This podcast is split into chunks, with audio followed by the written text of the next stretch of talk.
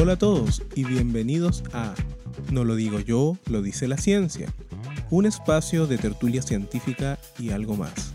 Somos Pedro Allendez, Daniel Salinas Arismendi y Nicolás Sánchez. Sean nuevamente bienvenidos a nuestro cuarto capítulo. Este es un capítulo especial, ya que tenemos visitas. Hoy nos acompaña Yubinesa Gómez, ella está sacando su doctorado en física en la Universidad Católica del Norte. Yubi, ¿cómo estás? Bien, súper bien. Gracias por invitarme, chiquillo. Por autoinvitarme, en verdad. No, está bien, sea. Eh, estamos felices de tenerte aquí. Eh, Yubi, eh, contextualízanos un poco. Eh, ¿Qué haces? ¿Cuál es tu gracia? Bueno, yo soy, como tú dijiste, estudiante de doctorado en ciencia, mención física de la Universidad Católica del Norte y específicamente yo hago mecánica estadística aplicada para los sistemas astrofísicos. En palabras muy simples, yo simplemente trato de describir el comportamiento macroscópico o general de los sistemas astrofísicos haciendo modelitos y simulaciones. ¿Eso es el, el cúmulo de estrellas? ¿O, o En- dentro de una estrella las En general yo trabajo sistemas estelares truncados como cúmulos globulares y galaxias elípticas, pero como son modelos pueden ser aplicados para, parte, eh, para la parte central de una galaxia espiral, para lo que sea. Al final es ocultar una cuota, pero son no para una estrella particular, sino para conjunto de, de estrellas. Cool. Interesante. Sí, cool. Simular, hacer modelitos, Sí, yo también hago lo mismo, pero no para estrellas. para cosas más chiquititas. Claro. Bueno, y como siempre están mis dos compañeros, Daniel y Pedro. ¿Cómo están? Hola Nicolás. Hola Nico. ¿Cómo, cómo va la cuarentena? Encerrado. Aquí, trabajando, encerrado, no más loco que antes. Esperando que salga. Bueno, eh, en este capítulo vamos a revisar eh, los primeros pasos que realizó la humanidad para salir del planeta y cómo se encuentra la, la exploración espacial actual. Daniel, contextualizan un poco históricamente cómo empezó esto. Bueno, qué interesante que me toque a mí porque yo quiero partir al Ya, tiro con peleemos. un conflicto. Peleemos, peleemos. Quiero hacer la siguiente pregunta a ustedes. ¿La palabra es astronauta o cosmonauta? Depende de dónde estés, pu. Si te tiraron los rusos eres cosmonauta, si No, te pero- tiraron los gringos eres astronauta. Así de simple. No, pero independiente del problema semántico. Que Si una en un Soyuz, de palabras. eres ¿no? cosmonauta. Si vas en un Mercury, eres astronauta. Corta. Es como, la- Los es como demás, en verdad el, el país que te lanzó, ¿no? Pues al final las palabras se acuñaron en, en esa época y los rusos le pusieron cosmonauta, ¿no? Y los otros astronauta. Pero al final como que dicen lo mismo. Personalmente me gusta más astronauta. Perdona. Eh, Sí, pero tú, Pedrito, siempre El- has sido el- pro gringo. El Pedro imperialista. No, De aquí, de, lo- de Imperialista. todo, es lo más pro gringo de todo. yo solamente o sea- quiero, quiero remarcar que No, eh, para mire- generar un, un poco de... A ver, primero que todo, la, para la divulgación creo que está archi, archi sa- asumido que los niños, ¿ok? Y la gente que nos está escuchando, se comprende primero el significado de un astronauta y todo lo tienen relacionado. Cuando les presentan eh, probablemente la terminología de comonauta, ya genera una diferencia. O- por eso o soy dicen pro astronauta ruso. astronauta. pero Es cosmonauta. Si venís de... Pero yo creo que es simplemente por cómo te, bueno, como la, la como cultura que nosotros tenemos acá en Chile, que es como pro yankee, pues. Si nosotros tuviéramos más como información acerca de los rusos, te lo por seguro que si dijeran cosmonauta, a los niños no les molestaría. Sí, yo creo esta respuesta. Y de hecho me acuerdo que una vez la discutí con muchos amigos, amigas, en un carrete. Y discutimos larga, larga hora en la noche no este vale. tema. Aparte de estar influenciado por algunas líquidos. Mira, como dato ahí, los taikonautas son los astronautas o cosmonautas chinos. Ahí tenía otro dato. Si te manda a los chinos, eres un taikonauta. No, pero miren. ¿Pero qué significa astronauta? Un andador de astro. Viene de astro, Sí. ¿o no? Un andador de astro. Y uno cuando sale al espacio no va a la estrella, va al Ah, cosmos, pero ese- ¿o ¿no? Los rusos nomás le dicen cosmos al, al espacio. Pero tiene más sentido Sí, decirle cosmonauta. Bueno, pero esta es una antesala también a lo que queremos hablar hoy día. Hoy día nos queremos referir a lo que es la exploración espacial, como mencionó Nicolás. Y vamos a partir con algunas eh, curiosidades históricas que quizás no todos manejamos Y es interesante. Primero, voy a seguir siendo conflictivo en mi tema. Se dice que, o se habla mucho del proceso de llegar a la Luna. La carrera espacial, que parte a principios de los años 50, después de la Segunda Guerra Mundial, no necesariamente eh, responde al concepto de ir a la Luna. De hecho, se puede pensar que los reales pioneros de la exploración espacial fueron los comonautas soviéticos. Uno dice que al final fueron, fue la Unión Soviética la que podría haber ganado la carrera espacial porque ellos en general, su trayectoria que, llevaron durante 40 años fue llevar el primer satélite al espacio, llevar el primer hombre al espacio y la primera estación orbital en el espacio. La carrera espacial parte por una cosa armamentística. Claro, querían desarrollar cohetes para tirar las bombas atómicas. Y ahí aprovecharon de tirar, de poner los satélites, pero ese era el, desarrollo que querían. La, tecnología de cohetes viene de los alemanes, de los nazis en realidad. Fueron los nazis los que tomaron los primeros cohetes, eh, el B1 y el B2, para poder hacer un tipo de cohete continental. Como decía Nicolás, eh, la idea parte de empezar a tirar bombas nucleares de un extremo a otro. ¿Cuál es el contexto acá? Que Estados Unidos, para él ello era muy fácil bombardear Rusia en la época de la Guerra Fría, porque tenían sus bombarderos. Por otro lado, la Unión Soviética, que era pobre en la parte armamentística en ese tiempo, no tenía la posibilidad de mandar eh, bombarderos, porque entendamos que el límite de Estados Unidos es los océanos, está el océano Atlántico por un lado, el océano Pacífico por el otro. Por lo tanto, la única forma de hacer una amenaza para Estados Unidos era generar un tipo de misil intercontinental. De hecho, los rusos fueron los primeros que hicieron el misil intercontinental. Y todo esto parte con eh, Sergei Korolov. Sergei Korolov es como el padre de la carrera espacial, así se le conoce. Y él parte generando eh, de manera alternativa este misil intercontinental un tipo de cápsula que se llama Sputnik. Sputnik en si nosotros lo traducimos al castellano simplemente significa satélite. Y la historia cuenta que cuando Nikita fue a ver Nikita Khrushchev, Khrushchev cuando fue a ver a Korolev, a donde ellos trabajaban secretamente, él le preguntó por una cosa que tenía en el otro laboratorio, que era un tipo de cápsula redonda, y él le dijo, no, esta es una idea que yo tengo que me interesa, me interesa mandarla al espacio. Y ahí fue Nikita que inteligentemente él dijo, bueno, quitémosle toda la prioridad a generar estos misiles intercontinentales y empecemos a mandar cosas al espacio. El espacio es la nueva meta para nosotros los soviéticos. Y así parte un poco la carrera espacial mientras eh, la Unión Soviética, que carecía de muchos recursos, se centraba directamente en empezar a conquistar el espacio, Estados Unidos estaba en una pelea interna de quién tenía que dominar o quién iba a llevar esta proeza. Si Tengo entendido que, la, la, pelea de los gringos ahí estaba entre que querían que fuera un producto estadounidense o un producto como alemán porque se habían traído a Werner von Braun de Alemania, que, que había que desarrollar el B2. Estaba la pelea entre esos dos también. La NASA fue el que contrató a Von Braun. A Werner, claro. Pero él estaba peleando el contrato con la Marina. No tengo esa información. Lo que yo sé es que perdieron mucho tiempo, varios años, en ponerse de acuerdo quién iba a liderar el proyecto. Y esto generó un poco de retraso. Mientras eh, la Unión Soviética ya en el año 57 lanza el primer satélite al espacio, llamado Sputnik 1, como se mencionó un mes después, ellos lanzan eh, la primera mascota al espacio llamada Laika, la que todos conocemos como la perrita Laika. Ahí hay un conflicto, no sabemos si murió o no murió. Muchos dicen que murió. Y murió. Sí, murió. Qué conflicto. Sí, sí se murió. La mandaron a morir allá.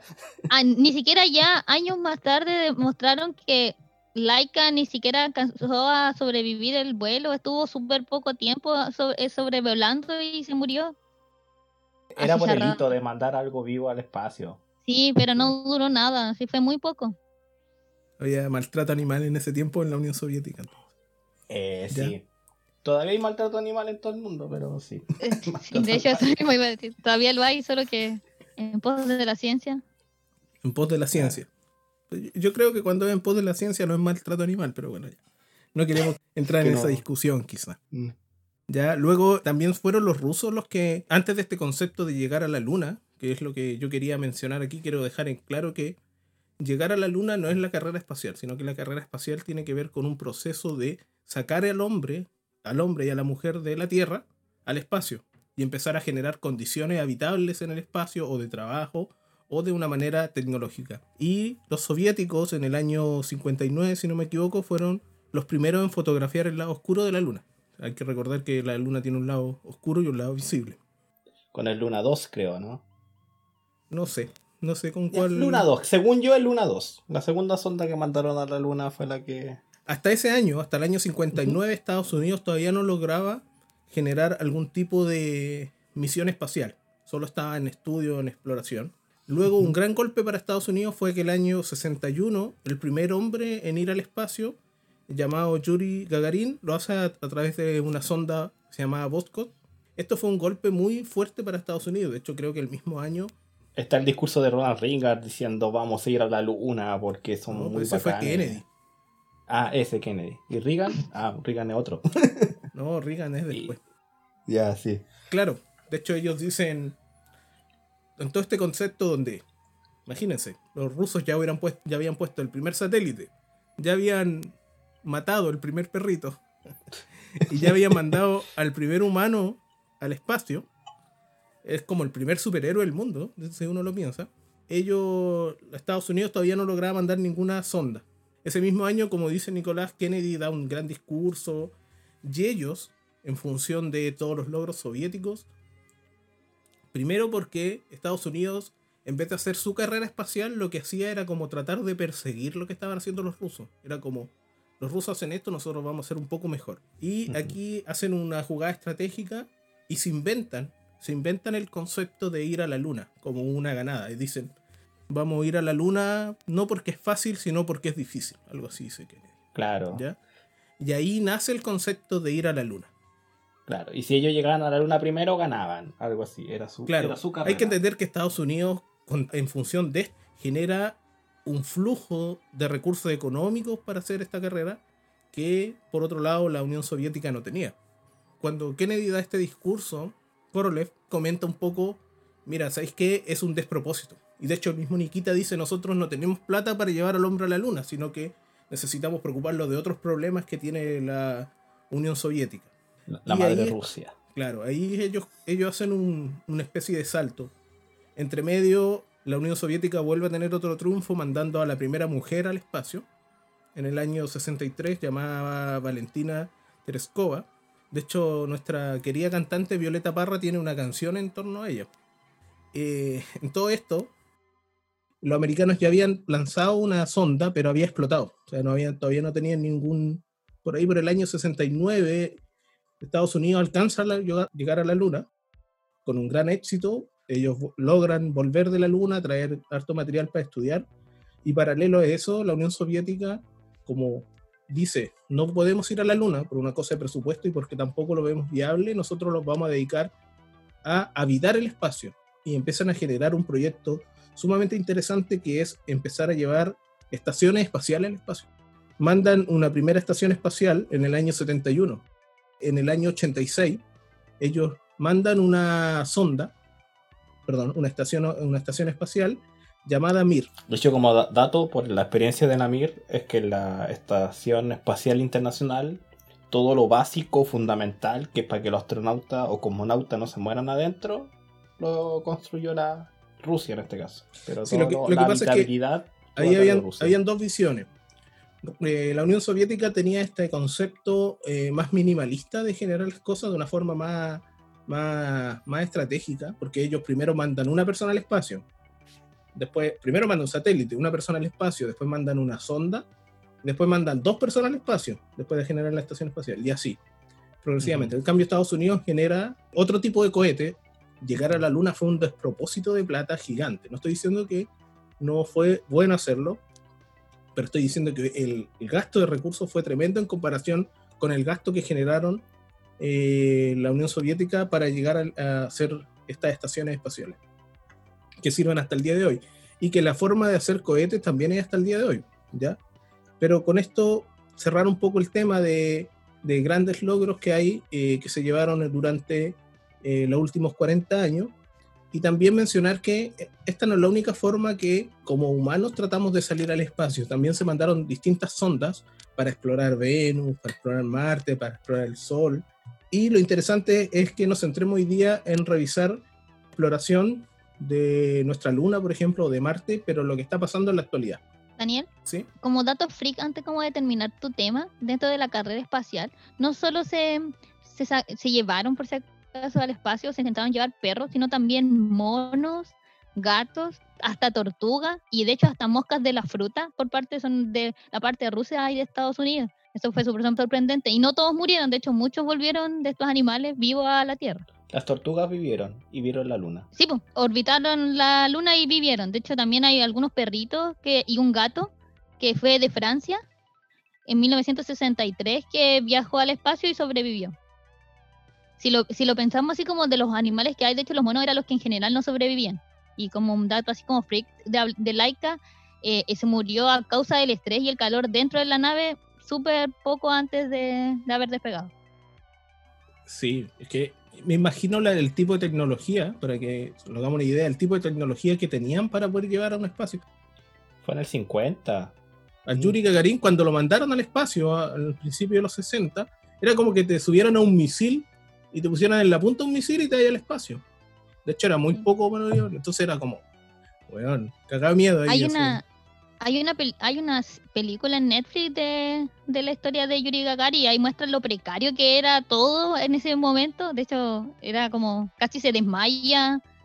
Estuvo mucho tiempo, mucho rato así como medio inconsciente en todo ese trayecto. Lo que le sucede es que cuando él regresa a la Tierra, pierde el control de la nave y la nave empieza a rotar de manera muy rápida. De hecho, él tiene que hacer un Mm. desacople de parte de la nave para poder caer. Otra cosa es que los rusos caían en Kazajistán, que era como desierto. En cambio, en eh, la NASA podía aterrizar en el mar, acuatizar, perdón, en el mar.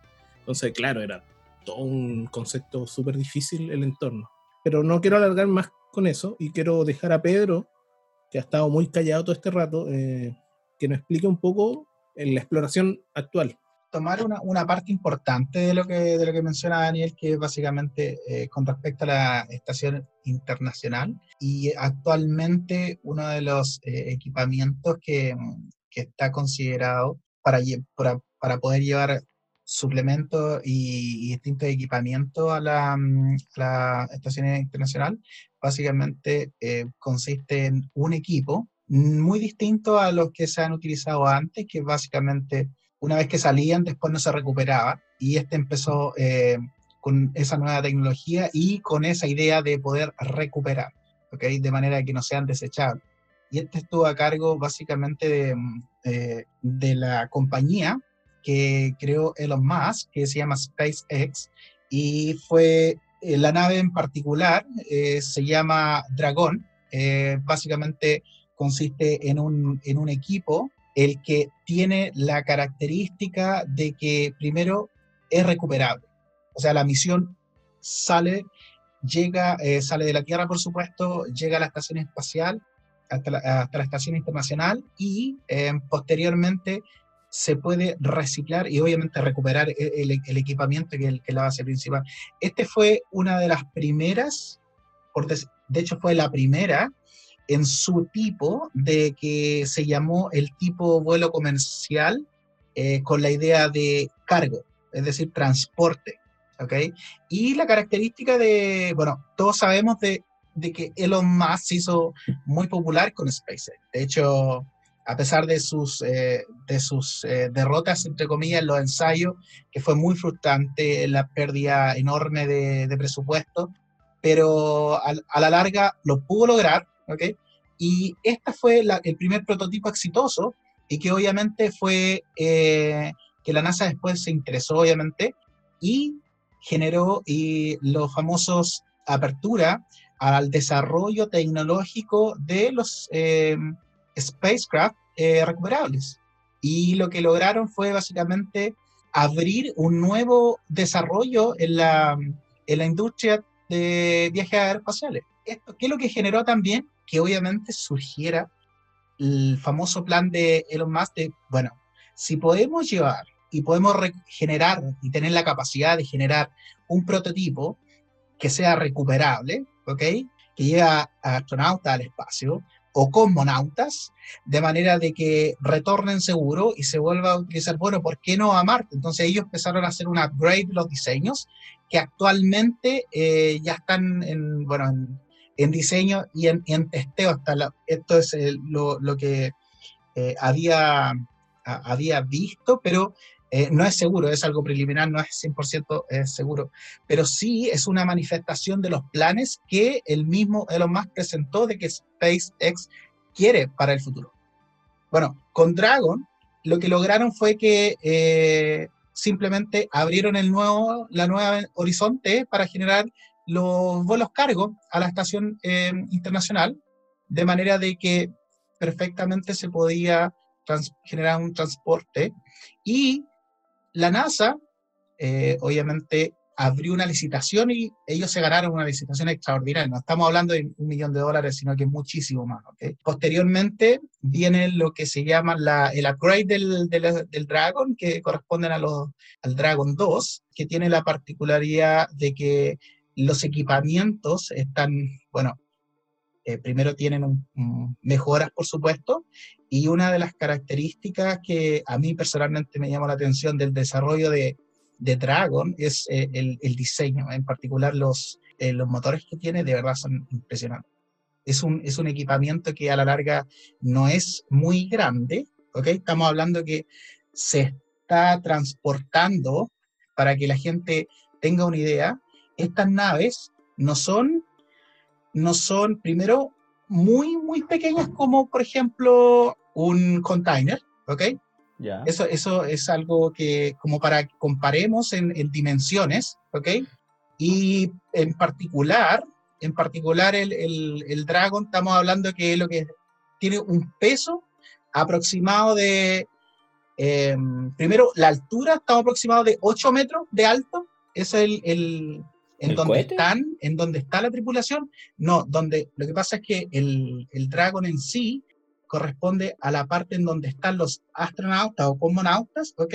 Y donde está la parte, es una cápsula, ¿ok? En donde están ellos, y además en que existe una parte de, eh, obviamente, de combustible donde se, se puede control, almacenar y controlar la parte relativa al a manejo de ruta, por supuesto. Y no es menor el volumen que contiene, estamos hablando de 37 metros cúbicos que puede eh, almacenar, y el volumen de la cápsula es aproximadamente 9,3 metros cúbicos, ¿ok?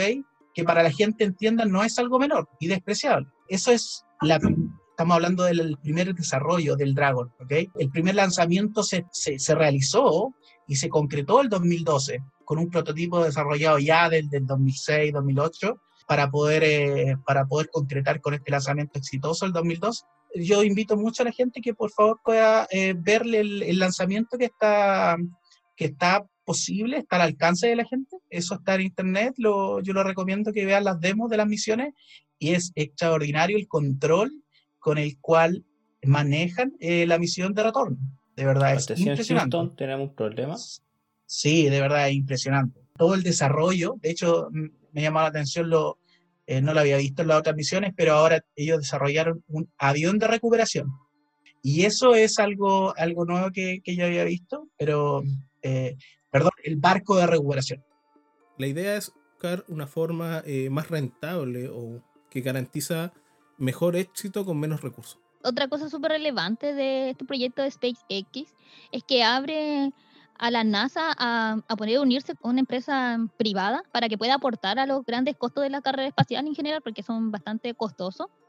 Y en un tiempo habían reducido como esa parte en Estados Unidos del dinero, ya que es una agencia pública. Y al unirse obviamente se pueden hacer más cosas. Y otra cosa relevante, como te dice, es que son sustentables y que hace 10 años no se lanzaban o no iban al espacio o a la Estación Espacial Internacional, en verdad, hombres desde territorio norteamericano, esa es una de las cosas más relevantes. No solo que sea sustentable, que puedan retornar y se puedan reutilizar, sino que, eh, que se hayan unido con una empresa privada y que eh, desde territorio de Estados Unidos eh, hayan nuevamente enviado al espacio, ya que lo hacían desde Rusia, así como arrendando como un taxi para ir a la estación los astronautas. Bu, Estados Unidos, bu. Claro. No, la verdad. Como dice la lluvia, es, es, verdad. O sea, hay que entender que Estados Unidos pasa por un gran fracaso en las últimas décadas sobre lo que es enviar los Challenger, que fueron en el año 80, que se empe- empezaron a enviar a- al Los espacio. transbordadores espaciales, estos Claro, como los aviones transbordadores una especiales que mandaron, primero fueron un gasto tremendo y segundo, sufrieron grandes daños. De hecho, murió harta gente entre medio. Ahí hay un físico famoso metido en tratar de resolver uno de los problemas cuando murieron en vivo siete personas. En Ya, Colombia. pero, Para otro programa. pero claro, es para otro programa. Eso, para otro programa. Pero es interesante eso. No sé, Pedro, si tú manejas la información también, que esta nueva forma de tirar cohetes, eh, la parte, hay una parte que se recupera, que no solo la sonda que se envía, sino que la base de combustible que se, que se genera, ¿no, Pedro? Sí, para el, para el lanzamiento, eh, efectivamente el equipamiento, eh, no recuerdo la- el detalle técnico específico, pero esa fue la, la nueva, la nueva metodología que implementó SpaceX también, que obviamente ya están, como Yui mencionó, cuando la NASA se abrió a generar la licitación y generar los vuelos, entre comillas, más eh, para compañías, no desarrolladas por ellos mismos, Se privatizó, Eh, di, di este- las cosas como son. este fue una de las características que plata. tenía eso. Esta fue una de las características que, se que, que, que obviamente que, que por qué la NASA se interesó en eso. Y ganaron, obviamente SpaceX lo aplicaron y ha sido un éxito. Es impresionante esta nueva metodología de, de recuperación. Después de reiterados, eh, después de reiteradas fallas, pero exitosa al final por mucha perseverancia. Y eso fue un reconocimiento que tuvo Elon Musk y un repunte de su, eh, de su compañía también. Eso es, hay que remarcarlo. Pedro, una consulta. aquí- no, no sé, eh, tú mencionaste eh, SpaceX y Dragon. ¿Busca ir solo al espacio? ¿A orbitar? eh, ¿O busca. ¿Qué más busca hacer? Dragon solamente lo que está, el, el objetivo principal fue eh, poder, el poder llevar primero suministro a la Estación Espacial Internacional y poder llevar eh, astronautas o cosmonautas también, de manera de que puedan, eh, de que pueda llevar suplemento y, y abastecimiento, por supuesto. Sin embargo, existe un, plan ambicioso propuesto por SpaceX, eh, liderado por Elon, Elon Musk también, que es poder ir más allá e ir a Marte, de manera que ellos están desarrollando a Dragon, pero de una dimensión mucho más grande. ¿Por qué te pregunto? Porque paralelo a esto hay algunas otras exploraciones como Artemis 1, que busca mandar una misión no tripulada que va a llevar la nave Orión, que va a orbitar eh, la Luna, o sea, va a ir a dar una vuelta a la Luna, una misión que dura alrededor de 25 días, y que si esta misión sale bien, ya hay que mencionar que esta misión va a tener nuevas tecnologías, tiene una nueva forma de enviar cohetes, y si esta misión funciona, la idea es hacer esta misión 2, o sea, hacer un Artemis 2, de tal forma que es- esta nueva nave sea tripulada. Esta tripulada sería como el año 2023 y una tercera misión que sería el año próximo que va a tratar de enviar una estación lunar. ¿Por qué? Porque con esta idea de llegar a Marte, que era lo que se estaba mencionando, buscamos también generar un intermedio tratando de buscar eh, una forma eficiente de llegar a la Luna, que es como todo este concepto de no gastar tantos recursos en ir, entonces es más fácil ir de forma paulatina o tener ciertas paradas de tal forma que podamos abastecerlo y Claro, es más barato un cohete a la Luna y desde la Luna a Marte que desde la Tierra a Marte directo. es un poco tomando el ejemplo de lo que pasó en la carrera espacial, porque Estados Unidos al generar este propósito de ir a la Luna, ellos tienen que generar un mega cohete con mega motores que gastan mucha energía para poder llevarlos directamente a la Luna. En cambio, eh, la Unión Soviética eh, lo trató de hacer de forma paulatina. Primero mandando una persona, dos personas, una sonda. No mencioné eso, pero cuando se cayó el, muro y cuando se deshace la Unión Soviética, se genera un nuevo tratado de conquista del espacio de tal forma que todas las agencias empiezan a trabajar juntas. Ya, ya no hay esta rivalidad entre un país o una potencia y otra potencia. Y esto genera que la expansión internacional podría ser tripulada por cualquier país. Y ahí parte eso de empezar a generar paulatinamente la- el asunto. De hecho, ahí creo que hay otra misión interesante que es eh, la China, ¿o ¿no, Nico? Claro, los chinos ahora pl- planean mandar la misión Chang'e 5, que está programada para el 2020, pero la fecha eh, no está oficial, por lo menos no la encontré. Debe ser por esto el coronavirus. Pero esta misión Chang'e 5 lo que pretende es, ir a la Luna, tirar un robotito que haga su experimento y traer muestras desde la Luna hacia la Tierra. Y este programa chino que va a la Luna, en el contexto, ya eh, viene, es toda la preparación china para llegar al espacio. El programa chino parte el 2007, bueno, de antes, pero la primera sonda, Chang'e 1, lo lanza en el 2007. El Chang'e 1 y Chang'e 2, que, lo único que pretendían los chinos era ir a la Luna y poder orbitarla y volver. Después, la segunda fase, donde está el Chang'e 3 y Chang'e 4, que se lanzaron en el 2013 y 2019, era llegar a la Luna, tener estos robotitos que anduvieran por ahí y tomar muestras y mandar solamente señal al espacio. Y por último, el Chang'e 5 que mandan ahora el 2020, el Chang'e 6, que no tiene fecha todavía, o por lo menos en el futuro próximo, es esto de ir, estar en la luna, tomar muestra y volver. Todo esto en preparación como carrera espacial del programa espacial chino. Esto para finalmente el 2030 más o menos estar mandando astronautas o cosmonautas o como no me acuerdo qué fue lo que dije, como que se llamaban los tecnautas, Y no nautas. Los chinonautas, es- eso ya es racista, eso es funable Perdón. eh, hacia, hacia la luna. ¿cachai? Y con la esperanza o el proyecto de poner una base, polar, una, una base lunar en el polo sur de la luna. Con esto para poder llegar al siguiente paso, que es la exploración a Marte. Que es, es una vez que tengamos consolidada nuestra posición en la luna, que lo podemos usar como centro de estación o de gasolina en la luna para poder mandar misiones tripuladas desde, Mar, desde la luna hasta Marte. Entonces, ¿hay ahora un tipo de nueva carrera espacial entre China y Estados Unidos o es todo en conjunto? El contexto es distinto, pero no- se están apoyando. No están así de amiguis en el proyecto. Así que podría ser una carrera. Yo no, yo no diría que es una carrera espacial, por lo menos como la de la Guerra Fría. Pero No. sí. Nos podemos ir en el mundo geopolítico, pero no se están apoyando. Es un, un tema más, más independiente. Eso Este no, no, no un pasando. mundo hippie que todos se abrazan y se quieren. No, así no funciona el mundo. Bueno, la estación, la estación espacial china igual está como nueva, entonces yo creo que para que pueda estar en como grandes proyectos, obviamente tiene que partir como de a poco y hacer su carrera en, para luego Claro. poder unirse. De hecho, ellos están en un programa bastante nuevo. De hecho, Mm. claro, de- y, y estas fases que les comenté yo, eh, va en eso. Llegamos a la luna, aterrizamos la luna, aterrizamos la luna y volvemos. Todo esto en preparación para... En preparación eh, en a que- Marte. Y A aquí Marte. corresponde ver. Wait, wait, wait. Algo que necesito decir porque por la cuota de género y que no han dicho en todo el rato. Ahí Daniel se saltó algo mega importante de, de la misión Artemisa.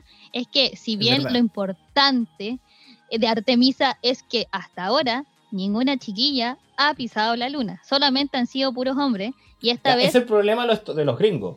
Culpa de los gringos. culpa de quien sea, culpa del Culpa machismo de lo que sea, da lo mismo, pero no han ido, las mu- chiquillas no hemos ido a la luna, no hemos ido, a- concerte alrededor del espacio y volvemos al tiro, pero es por primera vez que se quiere y este es un desafío súper importante tecnológico porque si bien se ha probado, hay muchas cosas como el traje que es completamente distinto al traje de los hombres, el traje de las mujeres, traje espacial. Y que un detalle no menor es que el 2024 por lo menos se pretende que la mujer llegue a la luna con la misión Artemisa, ¿ya? Y se llama solo Artemisa como dato ñoño ahí medio freak, porque es el hermano, en la mitología griega es el, son los hermanos de Apolo, y Apolo Sí. fueron los que fueron a la misión a la luna. Sí, Yubi tiene razón. Faltó mencionar.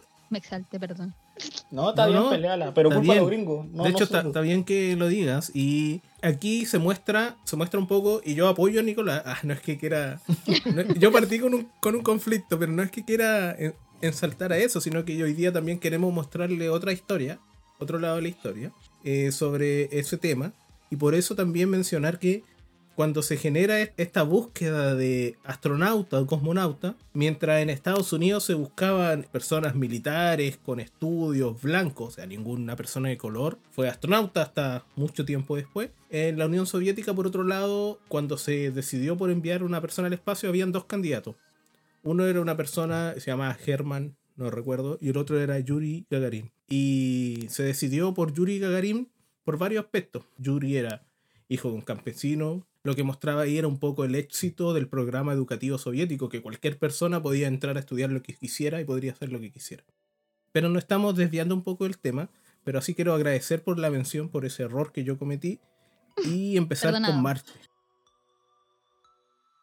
Yo creo que no es, yo creo que no es un error, eh, Daniel, sino que eh, eh, recuerda que nosotros no estamos acostumbrados y algo que nosotros tenemos que cambiar y de a poco lo estamos haciendo, de que generar esa, eh, remarcar la participación femenina también. Otra, complementando lo, que, lo que mencionaba Daniel, es eh, que uno de los objetivos de las misiones obviamente es poder, más allá de la exploración, de poder averiguar cuál es la estructura interna de, de Marte y todas las propiedades que tiene, que son desconocidas aún para muchas, muchas preguntas. Es natural poder eh, comenzar a mencionar también y nombrar misiones que tratan de poder eh, determinar ese, ese- esa información.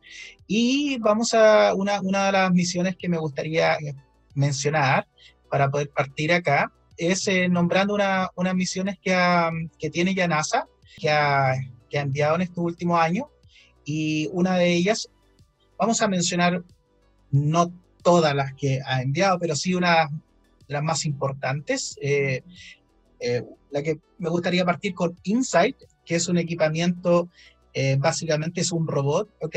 Diseñado con el objetivo exclusivo de poder determinar y estudiar el interior, ¿ok? De Marte y la forma más profunda de su estructura. De manera de que una de las cosas más importantes que tiene es eh, su equipamiento para poder estudiar esta parte generando un corte y una, una idea 3D y estudiar el, eh, la estructura sísmica también con su, con su sismógrafo que es bastante, es bastante sorprendente, eh, hay que remarcar. Yo les invito a, las- a, las- a los auditores que visiten el, el Twitter de, de Insight de NASA y se van a dar cuenta el cómo está trabajando y el, el diseño. Es de verdad sorprendente el, el 6 es wow. Otra, otro equipamiento que también tiene es el de los instrumentos del famoso HP3, que es para poder determinar eh, flujos de calor, pero eso es como para mencionar, es un equipo bastante, eh, hay, que, hay que pensar que estas son, son equipamientos y misiones que no valen 10 millones de dólares, son misiones que estamos hablando de sobre cientos, y, y esta fue bastante costosa, estamos hablando de 830 para una, una misión de con dos objetivos bien claros, ¿ok? Y eh, bien ambiciosos. Pedro, ninguna de estas misiones Sí. fue la que envió a Curiosity, ¿no? Ahora vamos a hablar de una parte de Curiosity. ¿Por qué? Porque una parte, porque una de las misiones eh, que se llama la MSL, Mars Science Laboratory, es la misión encargada, que fue la encargada y responsable de poder llevar el Curiosity allá. Esta fue la, obviamente fue, hay que recordar que esta misión fue lanzada aproximadamente en noviembre del 2011 y tenía el objetivo principal de poder llevar y dejar a Curiosity, obviamente, allá en el famoso cráter Gale para el 2012. Y así fue, afortunadamente, fue exitoso el, aterrizaje, pero esa era la misión de poder llevar al Curiosity allá. Otra misión que era, que es eh, importante mencionar para el del punto de vista geológico y para poder comprender el clima es la que se eh, conocía como la MRO, una misión que tiene el objetivo de estudiar la geología y el clima, ¿ok? Eh, básicamente es, eh, no sé si ustedes han- se han dado eh, cuenta que la particularidad de las misiones básicamente son bien, muy específicas de- y obviamente se, se restringe a la capacidad de equipamiento, obviamente presupuesto que está involucrado, pero son bien puntuales y usualmente hemos hablado de dos objetivos bien, bien, eh, bien claros. MRO, que es, la, es una, una misión de, reconocimiento, básicamente estudia la, geología para poder entender más la parte interna eh, del planeta. Y, y eso, eso corresponde a la MRO. Obviamente esto genera el nuevo mundo que nos gustaría poder comentar y que son los famosos eh, los rovers que están allá. Y uno de esos es el Mars Rover, que está programado para el 2020, me parece, ¿o no, eh, Yubi? Y es Pedrito. De hecho, la, todos los todos los programas, todas las misiones que tú hablaste son parte del Mars Exploration Program de la NASA, que es un esfuerzo a largo plazo, de hecho dirigido por la NASA, de ir al planeta rojo. Este fue formado en 1993 y ha sido como a largo plazo, como toda la carrera espacial. Se habla así como de primero naves espaciales, orbitadores, aterrizadores y obviamente los rovers. Y obviamente Mars 2020 es una misión espacial que obviamente tiene el destino del planeta Marte. Su lanzamiento ya fue el 30 de julio del 2020, hace súper poco, del, del lanzador Atlas V541 creo que es. Y Ah, está a tiene la vuelta una de mi casa. cerquita, un aterrizaje planificado en el cráter G0 de Marte el 18 de febrero del 2021. ¿ya? Y se Mm. desarrollará esta misión encomendada como que tiene eh, un año marciano que equivale a 300, ah, no, perdón, a Un año y medio 687 días terrestre, ¿no? terrestres. Sí, es como un año, ocho meses terrestre, lo que va a estar la misión. En verdad, en general, como hablaba recién Pedro, Curiosity igual tuvo, te- las misiones son como de un año, independiente de lo costoso, pero si pueden seguir allá y estar en funcionamiento y tener más datos, dale, ¿cachai? Mejor todavía, pero en general tiene como esa misión. De hecho, esta misión planetaria, Mars 2020, eh, tiene dos objetos súper importantes. Un pequeño helicóptero, le vamos a poner helicóptero ahí entre comillas, y un rover. El, ese helicóptero explorador se llama Ingenuity o Ingenio en español, cuya fu- función general es como planificar la ruta para el desplazamiento del rover Perseverance, que es perseverancia. ¿Como un dron? Sí, es como un dron. Ahí vamos a hablar más en detalle de- en español. Y este rover en general tiene instrumentos científicos eh, que van a ser, bueno, va a estudiar como el entorno astrobiológicamente más antiguo de Marte y va a investigar sus procesos geológicos principalmente. ¿Ya? Así como en detalle, pero lo primero es, voy a hablar del rover, quizás contarles un poco. Eh, va a realizar una mm, evaluación de su habitabilidad, la posibilidad de la asistencia de vida en el pasado, y cómo potencialmente se preservan esas biofirmas actualmente, ya en el material geológico que se encuentre ahora en Marte. También algo súper importante que no hacía Curiosity es que va a poder recolectar muestras y la posible retorno de esas muestras a la Tierra, ya que algo súper importante porque nunca, si bien han ido varias misiones ya a Marte, nada ha podido retornar. No tenemos así como tierrita marciana, que ahora la vamos a tener. Wow. De hecho, creo que Estados Unidos y Europa van a querer traerlas de vuelta. Debo, decir, wow, porque Eso es nuevo, eso es eh, nuevo. eso es muy nuevo. De hecho, no, no, mm, hasta ahora no hemos escuchado. Sí, eso es Genuinamente yo no sabía. De hecho, se prepara una, una exploración o futura, por lo menos de traer las, muertas, las muestras para poder analizarlo. Cosas interesantes de Perseverance es que tiene un taladro, entonces va a poder, y acá en el desierto de Atacama se hicieron varias muestras de, de ese taladro, de cómo trabajaba la NASA, más o menos haciendo un análogo con el, el desierto de Atacama. Es bastante parecido según lo que conocemos de Marte, entonces más o menos acá se hicieron pruebas de esas biofirmas que se andan buscando, que son verdad como señales, moléculas, simplemente para saber si alguna vez en la vida hubo existencia biológica microbiana, principalmente en Marte. Entonces, acá se taladraron igual, se guardaba las muestritas y más o menos hacía una comparación si existía o no. Otra cosa como importante de este rover es que va a, mm, va a poder probar eh, nueva tecnología que lleva, va a ver la- los problemas que tiene el polvo marciano, eh, lleva a bordo tecnología que puede producir una pequeña cantidad de oxígeno del dióxido de carbono. ¿Cómo problema de polvo marciano? Es que en verdad lo que se quiere después es como esta, como una misión a largo plazo y en algún momento que vayan astronautas. Entonces, O cosmonauta. obviamente, o cosmonauta, o lo que sea, o cosmonaute, no sé, ya, pero la idea es que vayan alguna vez, entonces obviamente tiene mayor radiación, entonces ese polvo marciano eh, afecta a nosotros, entonces tienen que poder Claro. estudiarlo de buena manera. Una, una de las cosas que, que quería mencionar, probablemente eh, estén ocupando equipos similares. En el, el InSight, eh, una de las características que tiene es que está realizando perforaciones. Y la NASA hace poco, bueno, no, no hace poco, sino que publicó una, un detalle de cómo, unas imágenes y un video de cómo está realizando las Y se ve, se ve muy una animación de verdad, yo le invito a verlo. Es muy dinámico y el equipamiento para poder medir la actividad sísmica que tienen. Bueno, lo- los gringos no son los únicos que están mandando misión a Marte. No me El- extrañaría. Claro.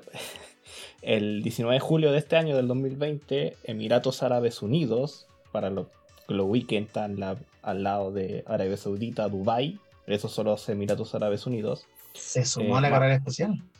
Claro, mandaron un, una sonda orbital. eh, no, no, va a ater- no va a aterrizar en Marte, sino se, se va a quedar orbitando Marte. Desde un centro espacial japonés. Como dato Mm. random, un cohete con- construido por Mitsubishi. Estos que hacen motos y hacen autos también hacen cohetes. Esta misión de Emiratos Árabes Unidos eh, pretende medir la componente atmosférico, cuánto polvo y qué tan rápido se pierden los gases de la atmósfera de, de Marte. Y como no puede ser menos, está China también, con su misión Tianwen 1, que lo lanzaron el 23 de julio de 2020. Y esta ya más ambiciosa, como los chinos ya practicaron con la Luna. Esta misión viene con una sonda orbital y un rover, donde la sonda orbital va a ver, estudiar la atmósfera de Marte, va a estudiar el magnetismo de Marte, va a estudiar los rayos cósmicos eh, que vienen desde el espacio desde a, a Marte y puede estudiar la superficie de Marte como el, el- el rastro geológico desde, el- desde la órbita. Y el rover va a hacer lo que hacen todos los rovers, va a tomar muestras, va a medir, va a hacer hoyitos, esas cosas. En esa andan los chinos y el Emiratos Árabes Unidos. Como dato así como Ujú. algo que a mí me impresionó, si bien como devolviéndome como a la parte norteamericana o gringa, ya como tú di- dices, ya han ido Roberts. De hecho, Perseverance es casi el hermano, el hermano mayor de Curiosity, son casi muy similares, los que le arreglaron como la rueda y pusieron siete, siete laboratorios y tiene 23 cámaras, creo, y dos micrófonos de alta resolución. Pero lo más importante y novedoso es que llevan un helicóptero, como les decía, que si bien el inconsistente campo magnético de Marte impide que tengan brújulas para poder hacerlo, lo van a hacer con paneles solares y en general el objetivo de esto van a ser una cartografía de Marte y permite, de hecho, algo súper raro para mí fue que va a hacer cinco vuelos de tres minutos, con lo que cuesta llevar algo a Marte para hacer cinco vuelos, pero ya, cinco Te vuelos apuesto de que se tres... cae el primero. Como cuando uno está con el dron y se te cae la primera, te apuesto que pasa eso. Pucha, es un- es Tiene un- que ver con el tipo de energía de panel que utiliza. Bueno, en todo caso va a ser paneles solares para recargar su batería. De hecho, son seis celdas eh, de iones de litio y justo así como con Dato Freak son de Sony. Así que igual puede que funcione. Está bastante probado en verdad. Pero y aparte van a va a conectarse con el rover Perseverance porque le va a poder guiar por dónde seguirse, por dónde no. Piensa llegar como a 3 o a 10 metros de altura, va a poder barrer o mirar como 300 metros a la redonda, que igual es bastante. Entonces así van a poder tener una cartografía real acerca de- del planeta, que es algo que antes no se ha hecho. Tú mencionaste un poco de el tipo de investigación sobre el oxígeno en Marte. ¿Tú podrías eh, profundizar un poco más? Dentro de los instrumentos que lleva Perseverance se llama MOSIE, está encargado de generar oxígeno a partir de la atmósfera marciana, compuesta de dióxido de carbono.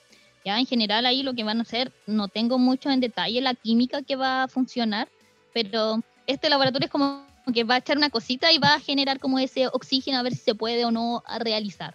Es que el dióxido de carbono tiene carbono y oxígeno. De alguna forma, eléctrica seguramente, va a sacar el carbono y va a formar una molécula de oxígeno. Sí, de alguna forma lo quiere separar.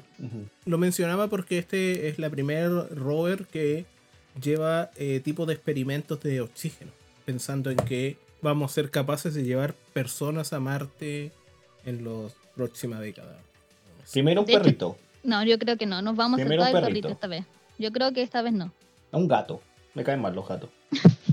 Yo, yo creo que esta vez Marte, la próxima frontera, no sé si va a tener tantos pasos como tuvo la Luna. Yo creo que por lo costoso que es, que ya se ha visto que las misiones espaciales son muy caras, yo creo que va a ser al tiro con algunos humanos. Pero cuando ya esté bastante listo. Claro, y en función de cómo se espera el futuro, ¿en qué hay proyectos futuros sobre la exploración? Ya sea Marte o, sea, el espacio. En términos de exploración, estos de eh, SpaceX o Espacio X, mejor más, más, españolizado, tiene desarrollando una nave, una nave que se llama Starship, que igual de reutilizable como la Dragon, pero más grande, que pretende llevar, to- todavía en desarrollo, pretende llevar hasta 100 personas con ella para poder hacer la colonización espacial.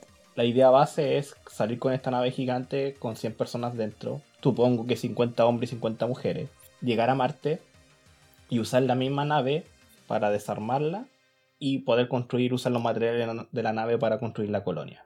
Esto lo encontré por ahí, que según Elon Musk apunta que, que quiere llevar en un millón de personas antes de 2050.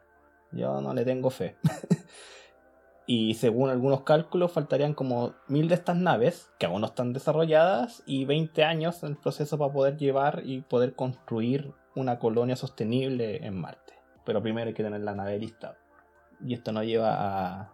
Una cosa que quiero mencionar es que, eh, para acotar lo, lo que menciona Nicolás, es que, ojo, esta idea es completamente independiente de, lo que, de los experimentos que quiere hacer la NASA. Es un plan de verdad prácticamente financiado por los privados.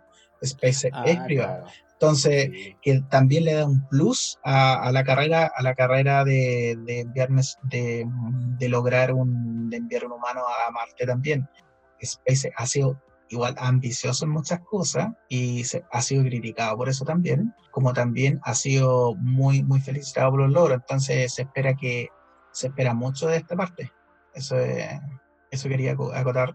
hablando del futuro, en verdad, y como Daniel y Nicolás hablaban de la famosa empresa SpaceX, hay como amor y odio en verdad con SpaceX. Muchas cosas ahí en las que aporta para NASA y se unió en algunas cosas, pero también recordemos que esta es una empresa privada con objetivo y obviamente que también quiere ganar lucas y todo. Entonces, hay como, hay algunas cosas. Dentro de, de estas cosas está el proyecto Starlink, que es simplemente la creación de una, una constelación satélite que quiere el objetivo principal es brindar de internet desde el espacio, ya con unos nanosatélites que se van a interconectar para poder tener internet. ¿Gratis? Pero eso, en verdad, tiene millones, millones de cosas negativas. Aunque sea así, bueno, bacán, nanosatélites que son como del porte de una mano, pero ya, por ejemplo, en el 2017 se le completaron todos los requisitos a, a esta empresa, a SpaceX, para lanzar acerca de 12.000 nanosatélites la- al final del 2020.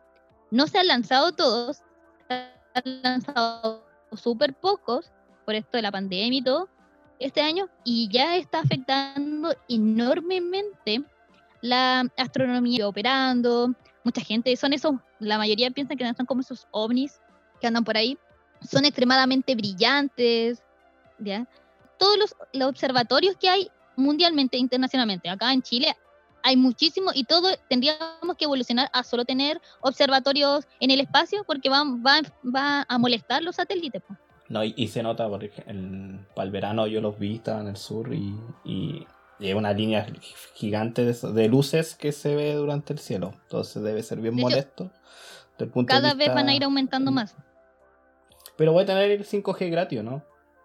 Sí, puede ser, pero que una por otra, po. Pero si yo, obviamente que estamos en esto de la ciencia, siento que es algo súper negativo y de, de hecho hasta como con opinión personal, espero que mientras se hayan unido a la NASA pueda darse cuenta de lo negativo que es esto. Porque, o sea, hay que buscar otra forma, ¿cachai? No, no tiene que ser por, ahí, porque de hecho la cantidad de basura espacial que va a generar, de hecho, mira, en el, a finales de este año 12.000, pero después esperan que hayan 40.000 al 2040, o sea, una, una cantidad de cosas dando vuelta todo el día que se van a notar en la noche, que vamos a tener como puros ampolletitas ahí, demasiado complicado por lo menos para la astronomía internacional, se pone bastante complicada. Y aparte que si después una misión, no sé, quieres salir al espacio, la basura espacial molesta, po. y si está lleno de eso, van a chocar contra eso. po. Lo que se menciona acá es que claramente está pensando en un avance tecnológico sin pensar en, en los contraejemplos, se podría decir, o en los daños que puede, que puede hacer. Mm. Hay que recordar que cualquier avance tecnológico que se trata de hacer en la ciencia siempre es tratando de ser amigable con el medio ambiente primero y segundo con el progreso humano. Entonces, claro, esto Claramente. contradice un poco eso de claramente tenemos que hacer más tecnología para mejorar nuestra condición de vida a también los proyectos que son para todos. Es que en Chile, parte económica, si bien lo- la mayoría de observatorios no son chilenos acá, sino que están en territorio nacional, gente que trabaja, eh, se desarrolla el turismo. Entonces, obviamente hay muchas cosas enlazadas y si todo eso va a tener que evolucionar a solamente ser telescopios espaciales, yo creo que por lo menos quedaríamos bastante fuera de eso. Estaría, en Chile está a años luz de tener un, un observatorio espacial. Entonces, obviamente nos dejaría como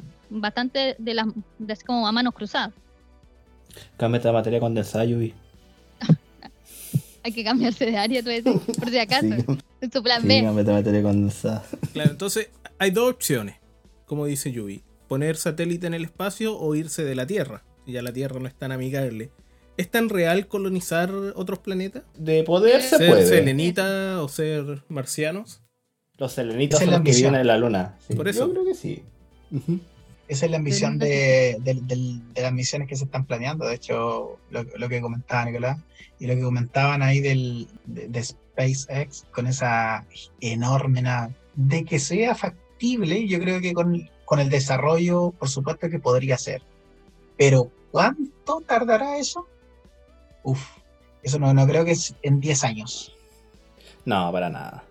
De hecho, Eh, en la misma ujú. Elmont tiene como un, así como previsto tener ya así como un asentado, una base en Marte humana, como de en 30 años más, que 30 años igual no es tanto. Igual vamos a tener 60 nosotros. No es poco. Yo cuento que es poco. Pero me refiero a que si no nos pasa nada antes, relativamente vivos vamos a estar. Sí, Sí. para verlo, sí, para vivirlo, por supuesto. Pero aquí se, se entrelazan varios aspectos. Por ejemplo, el aspecto humano. O sea, ¿qué, tiene que hacer el humano para vivir afuera? De un aspecto tecnológico y biológico también, ¿o no? Por ejemplo, ll- llegar a vivir a Marte implica ya toda la dificultad de llegar a un ambiente hostil, que este polvo que decía y que los rayos cósmicos, porque no hay un campo magnético que te proteja y bla bla bla bla, y una gravedad más baja que te podría afectar biológicamente. O sea, nuestro cuerpo evolucionó para una gravedad de 10G o 9,8 metros partido por segundo, y en Marte es menor.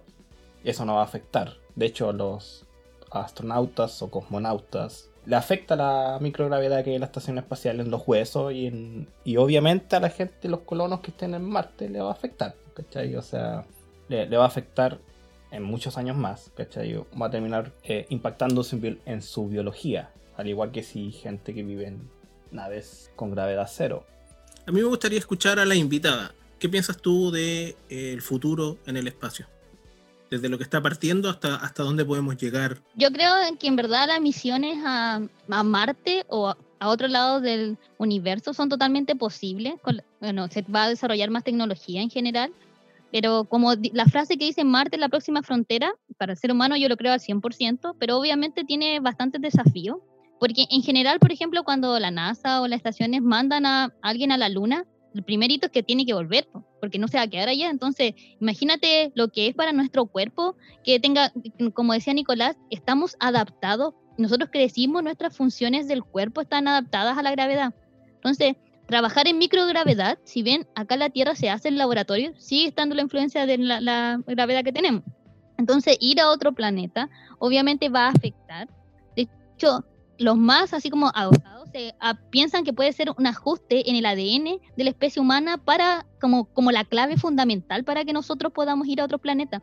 Eh, Solo imagínense eso, porque como que tendrían que inyectarte algo, me lo imagino muy volado, muy ciencia ficción, para que puedas ir a Marte, pero después tenéis que inyectarte algo para poder volver.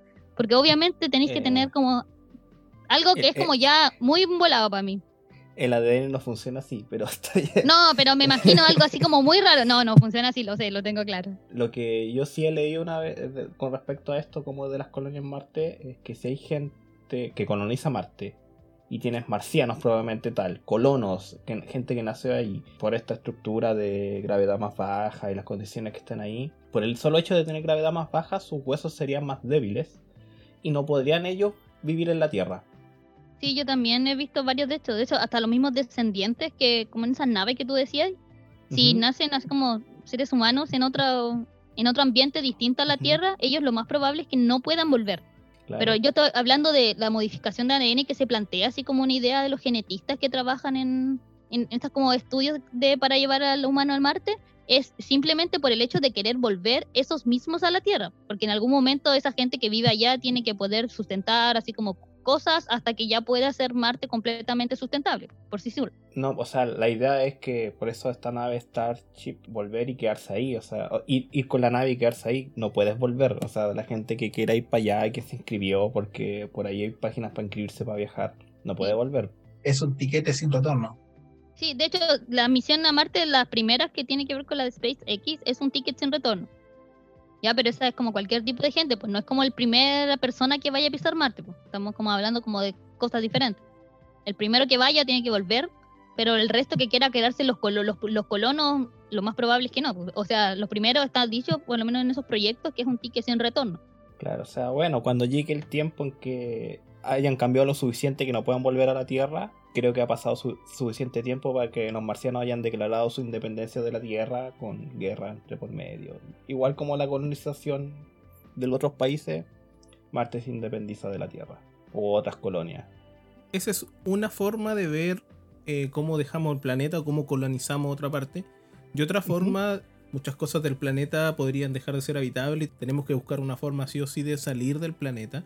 ¿Ustedes creen la posibilidad de a corto plazo generar una tecnología para poder vivir en el En el espacio? corto plazo creo que no. Estas naves gigantes que giran, que generan una gravedad artificial para poder vivir. Yo soy más, yo creo que más se- asentarse en un lugar, ya sea la Luna o, la, o Marte, es más, lo veo más real que estas naves tipo, así como más fantasiosas, tipo Wally. o dicen en el ¿qué otra espacio. Sí, como dicen en el espacio. Yo, yo creo, yo creo más lo otro. Porque, por ejemplo, en Marte, algo, bueno, no sé por qué el ser humano quiere hacer esto, pero para terraformar Marte hay que van a tener que primero crear una atmósfera, o si no vamos a vivir en un invernadero. Y bueno, y ahora estamos todos jodidos con la cuarentena, imagínate viviendo en un invernadero. Es que por lo mismo, se quiere transformar Marte para poder salir a la- al patio, no vivir en un invernadero. Pero Sí, hay pero- un-. O sea, Sí, van hay a tener de- que generar eso, eso entre comillas, invernaderos, que son, van a ser los lugares en los cuales va a estar habitando y los cuales va a estar convirtiendo, eh, obviamente, CO2 para generar oxígeno. Y van a ser los primeros colonizadores que posteriormente serían los, eh, van a generar a las nuevas generaciones en una eventualidad que probablemente no retornarían, de acuerdo al- a los cambios, obviamente. Eso obviamente es una eventualidad, ¿no? Ahora, yo, yo les quiero preguntar, porque estoy curioso, si, si obviamente eh, lo que comentabas, Nico, de que, de que mm, por ejemplo, cambiaría la, la densidad de los huesos, ¿serían más, al, más alta la gente que, que que llegase a eh, nacer ahí? no soy genetista, pero creo que sí. Como los Creo que es la, la Sí. opinión, la opinión Sí. que, que es lo que creen ustedes. Sí, creo que se puede, o sea, por lo que he visto yo, leído, de que eh, cuando hablan de forma de vida en otros planetas, la gravedad más, la gravedad más baja genera, se generaría seres de vida más grandes y la gravedad más alta seres de vida más pequeños. Claro, yo, yo- uno, uno asocia eso, pero también uno eh, aparece la otra, la otra cosa en cuestionar, en para cuestionarse que es la estabilidad. O sea, Claro. uno puede ser, por Eh. ejemplo, que sea, ok, es alto, pero eso puede caer, ¿me entiendes? Em, Sí, pero est- estos son procesos muy, muy, muy tiempos. Ojo, estoy, estoy- estoy hablando, eh, extrapolando la idea de las plantas, en particular Claro. cuando se cuando se hacen crecer en, en gravedad baja. Ese- esa es la idea que crecen más y que, bueno, la estabilidad un poquito, un Claro, poquito eh, contra, sí. pero eso, es, eso es estudio. Pero no se ha sí. probado con, disculpa, no se ha probado con así como el ser humano real, así como en que astronautas, no sé, quieran como quieren procrear y tener un hijo en las condiciones que, no sé, hasta en la estación espacial nomás, solamente como para poder ver lo que está pasando. Claro. Sí, lo que eh, Eso- efectivamente es solamente una, una idea eh, una idea hipotética, con, pero extrapolando la idea del comportamiento que tendría que, que- que una planta, por ejemplo, tendría. O, o- me parece que la estación espacial ya se han, se han hecho experimentos de, de plantas. Sí. Desconozco, de- desconozco los resultados, pero sí eh, lo- me gustaría extrapolarlo, obviamente, a, a estar, estar en Marte. Una, estamos hablando de que allá hay una gravedad de 3.7 aproximadamente. Eso es lo, lo reportado.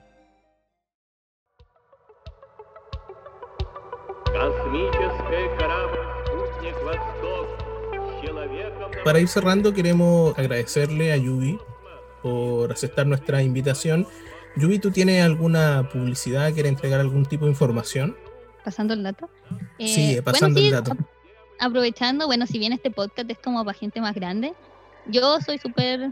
Tiene como objetivo principal enseñar física y astronomía a niños de primera infancia, con diferentes actividades, así que los invito a seguir las redes sociales por si tienen eh, hermanos, bendiciones, amiguitos, primos, sobrinos, lo que sea. Las redes sociales de la fundación, que es PG, para que lo sigan y vean todas nuestras actividades. Muchas gracias, Yubi. Nosotros vamos a dejar en, la, en el FED, en la descripción del episodio, vamos a dejar toda la información que tú mencionaste para que la gente pueda tener fácil acceso a ella. Y con esto queremos nuevamente agradecer a todos y a todas por escucharnos. Eh, los dejamos completamente invitados a seguirnos en nuestras redes sociales, a escuchar nuestros próximos capítulos. Agradecerle a Nicolás, a Pedro y nos vemos en un próximo capítulo. Chao. Yo, Chao, gracias chao. por invitarme. Un gusto, Yubi, que esté bien. Chao. A ti, Yubi.